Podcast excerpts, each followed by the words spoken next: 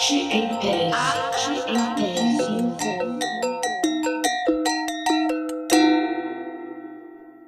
Olá, eu sou Isadora Oliveira E eu sou a Mariana Jorge.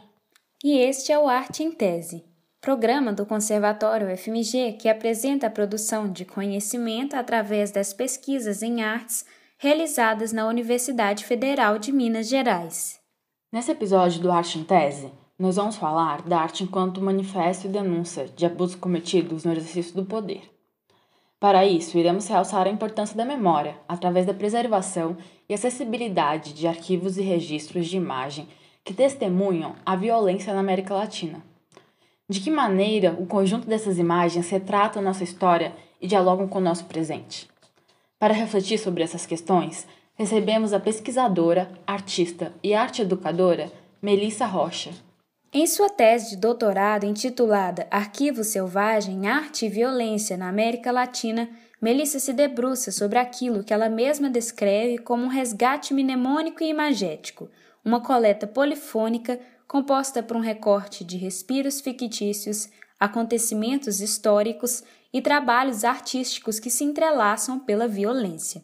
Esse processo de pesquisa, ele foi gradativo, porque é um tema que me acompanha há muitos anos mesmo, desde o minha, do meu primeiro, minha primeira iniciativa de pesquisa, que foi através do PIBIC, né, Programa de Iniciação Científica, início dos anos 2000, eu já comecei com um trabalho de memória. E a partir daí, né, a partir dessa, dessa questão do, da pesquisa da imagem e da memória, da importância, por exemplo, do arquivo para isso, né, e que entra o conceito de arquivo, eu sigo é, trazendo um, uma coleção de imagens, é, e aí não só de trabalhos artísticos, né, também de, de recortes factuais, pequenos é, ocorridos do cotidiano que são extremamente violentos e simbólicos do momento, e vou tentando criar um diálogo com trabalhos de artistas que, que refletem sobre aquele tema ou sobre aquele, aquela questão.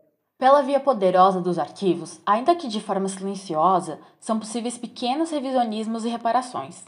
Não por acaso, mecanismos de espionagem e sigilo impostos a determinados arquivos são importantes ferramentas estratégicas de controle e ordem para os Estados-nação. Os arquivos e a transparência de dados em períodos ditatoriais se tornam, então, ponto-chave na pesquisa acadêmica e poética de Melissa. E esses arquivos que a gente não consegue né, ter acesso, que estão proibidos, ou arquivos interditos, que ele fala, né, arquivos proibidos, eles são os arquivos do mal, justamente porque né, propiciam um, um regime de exceção ou de ignorância, né, que deixa as pessoas à margem da informação, né, do, do, que se passa no governo ou, enfim, qualquer âmbito, né. Então, assim, a transparência é uma questão muito importante. Além disso, é, o arquivo evoca a memória, né? Então, as informações que a gente tem, que a gente acessa, elas são fundamentais para constituir um conhecimento é, histórico, um conhecimento político, um conhecimento social que nos permite não repetir os mesmos erros, né? Em tese. E o arquivo selvagem é uma forma anárquica que eu criei, assim, de reunir imagens e obras informações relacionadas à violência no continente latino-americano. Obviamente que assim ele não consegue abranger, abranger toda a complexidade e as informações numa totalidade, porque é um recorte, mas ele ele traz é, sem muita, vamos dizer, ele de uma forma quase desorganizada, bem anárquica mesmo, é, e por isso selvagem, né, fazendo uma analogia tanto a essa imagem do povo latino como selvagem, né, o latino, o indígena, o povo originário, como não domesticado, não educado. Então, essa, o selvagem, tanto por esse lado, quanto por essa também uma anarquia eh, acadêmica, assim, digamos assim, porque a minha escrita também não segue uma lógica metodológica muito rígida. Ela tem uma, uma questão mais poética, digamos assim, uma liberdade maior na escrita. Como o acesso à informação é uma condição importante para a democracia, a supressão de arquivos e registros históricos pode levar ao apagamento de memórias coletivamente compartilhadas. É o que Melissa levanta como discussão em paralelo com as atuais fake news. o livre acesso aos arquivos, à informação, ela é uma condição para que a gente não esqueça, né? para que certos fatos e informações não sejam apagadas. Isso está mais explícito ainda, a gente consegue ver isso didaticamente hoje em dia. A importância do arquivo e da informação é a questão das fake news. Então, é a fake news que traz desinformação. Então, são, essas são ferramentas de criar amnésia, né? de criar o esquecimento ou a confusão. Sob o guarda-chuva da segurança nacional, os discursos autoritários da ditadura foram perpetuados entre a própria população. Surgiu então uma justificativa de inimigo interno, para que o regime marcasse os corpos fadados à violência. Aqui no Brasil, o maior símbolo da repressão foi o Ato Institucional número 5, de 1968. Ele foi lançado sob justificativa de ilegalidade de exceção e permitiu, entre outras barbaridades, o fechamento do Congresso Nacional e a censura prévia da imprensa e de produções artísticas.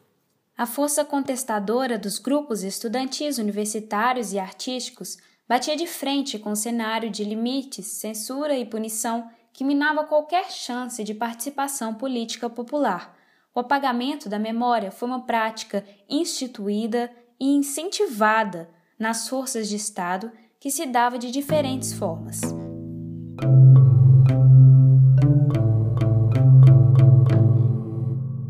apesar de, da censura, né, a gente, é isso que são as contradições do, da, da, ditadura, porque o tema da violência e, e da, das torturas, apesar de ser um fato clandestino, dos, dos arquivos terem sido censurados e só liberados a partir da, da investigação da Comissão Nacional da Verdade, Alguns foram destruídos, houveram tentativas de destruição, como o relatório Figueiredo, que trata da violência contra os indígenas, e ele foi encontrado no lixo, né? Então, assim, imagina quantas outras informações, quantos outros relatórios registros se perderam com a destruição é, física desses, desses arquivos. Então, é uma questão muito complexa. É, é, vamos dizer que não era uma questão subterrânea, não dá para a pessoa falar que não sabia que existia, mas é, obviamente ela estava ali.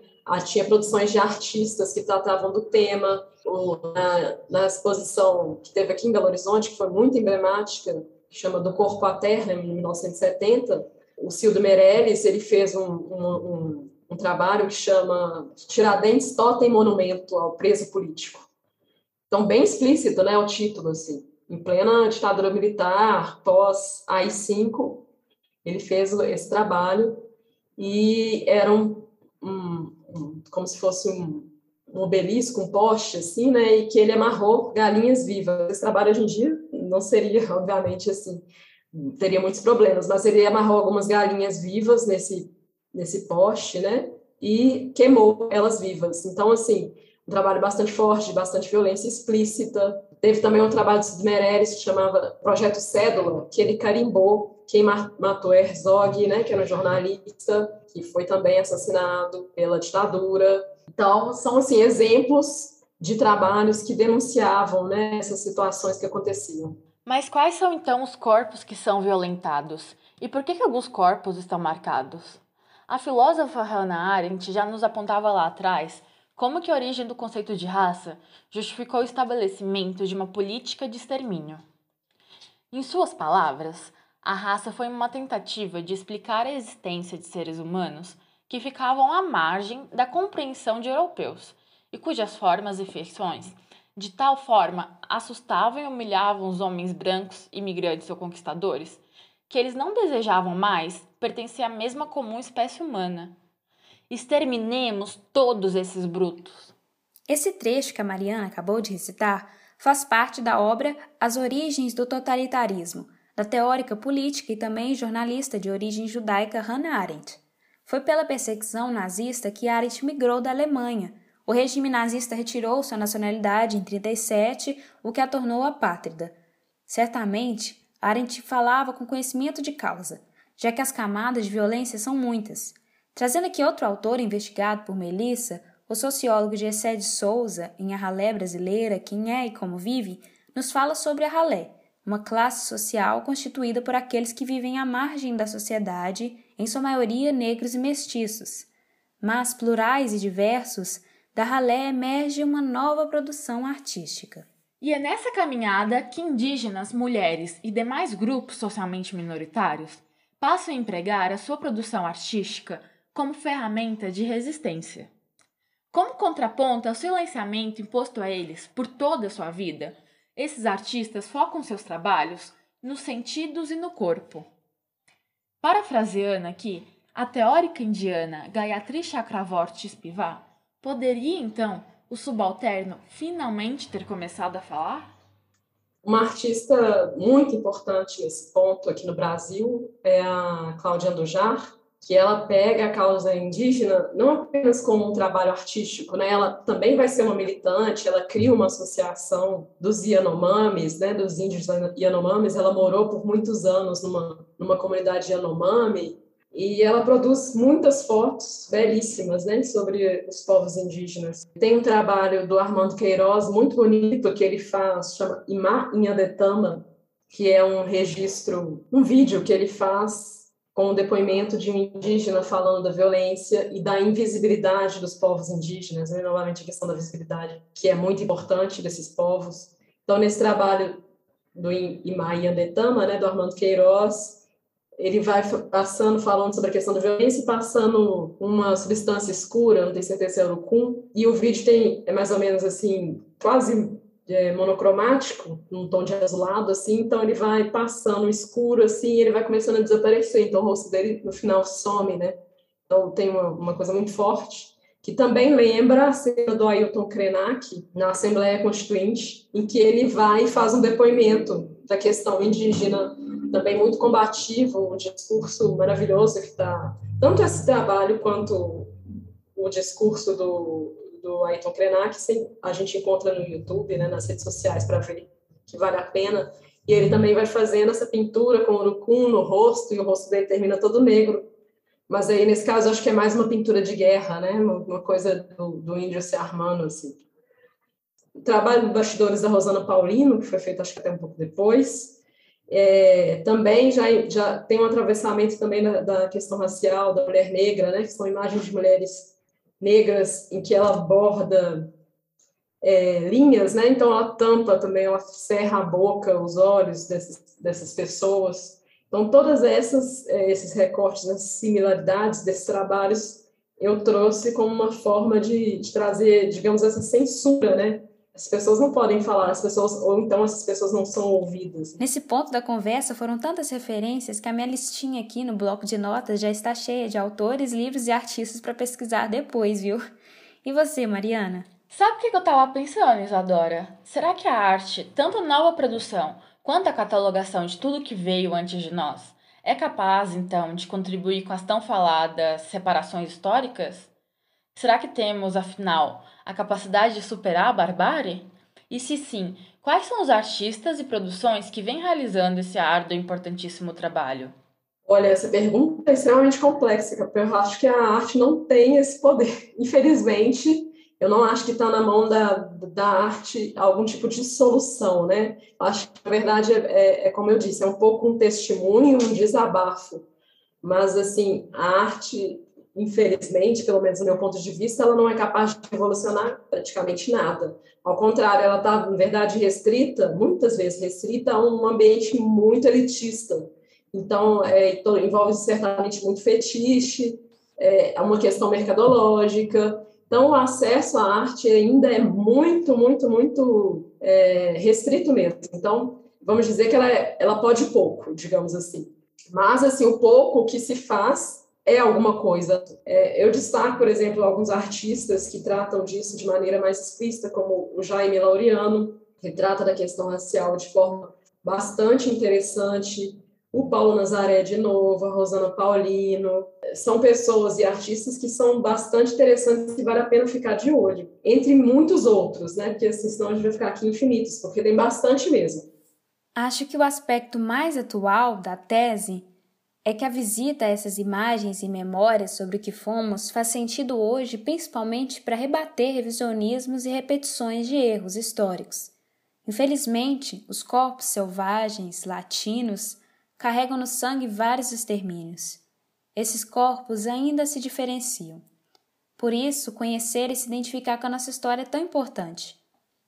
Para finalizar, perguntamos a Melissa quais relações ela vê entre o arquivo selvagem de sua tese e o contexto brasileiro e latino-americano de hoje. Eu vejo, infelizmente, uma relação de, de correspondência absoluta. Né? Então, essas questões que estão lá e que a gente fala, por exemplo, ah, tem temas que são é, da ditadura. A gente vê um debate, por exemplo, de combater o comunismo. Então, assim, tem umas, uns anacronismos que não se explica, então, que permanecem, e também alguns procedimentos e iniciativas e, e censura da informação. É, você vê sigilos né, sendo decretados em diversos tipos de documentos, de enfim, quase todas as questões que estão na tese a gente vê acontecendo ainda nos dias de hoje. Na verdade, assim, a memória, que é a questão principal né, do, do arquivo, que é o que eu evoco, que eu acho que é uma, uma questão de extrema importância, é que também a gente nunca se esqueça mesmo, né? Para que a gente nunca repita.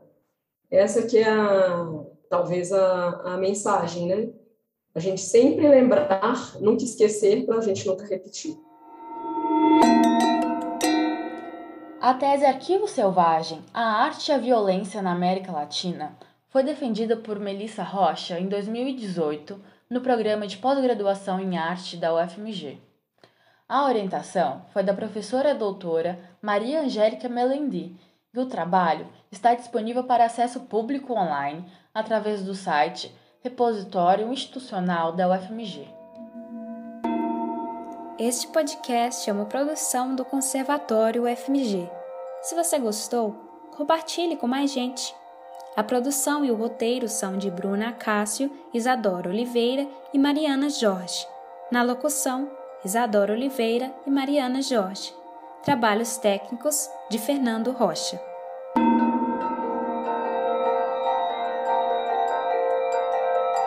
Arte em tese. Arte em tese.